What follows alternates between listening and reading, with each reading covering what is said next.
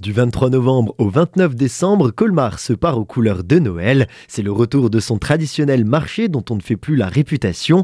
Eric Stroman, maire de la ville, en parle avec nous. Alors pour les marchés de Noël, euh, on veut savoir qu'on ne fait aujourd'hui plus aucune promotion euh, payante. On est simplement présent sur les réseaux sociaux. Colmar est une ville photogénique et ce qui le plaît le plus, évidemment, c'est l'ambiance qu'on a su créer ici avec euh, la puissance du bouche à oreille qui fait que Colmar est cité un peu partout et lorsqu'on a visité le marché de Colmar, eh bien, on en parle autour de soi et c'est ce qui crée aujourd'hui les flux. Cette année, l'absence de la patinoire est remarquée, mais remplacée par une autre activité. Pour cette année, on a décidé, puisqu'il fallait faire un investissement important, de laisser tomber euh, la patinoire. On voit bien le changement climatique qui a lieu sous nos yeux actuellement. Est-ce qu'on va installer de la glace dehors alors que les températures sont positives?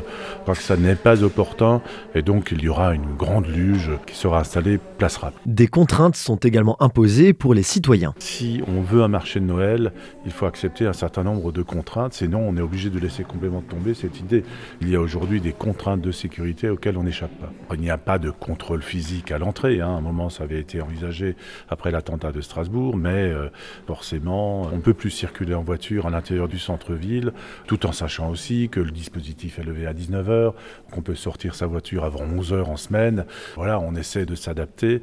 Lorsque vous avez une belle ville comme ça, évidemment, elle est convoitée. Quoi de mieux qu'une grande roue pour observer cette belle ville depuis la hauteur? L'expérience a été tentée l'an dernier. Tous les grands marchés de Noël qu'on voit à travers l'Europe ont leur roue. Par contre, l'emplacement n'était pas tout à fait optimal.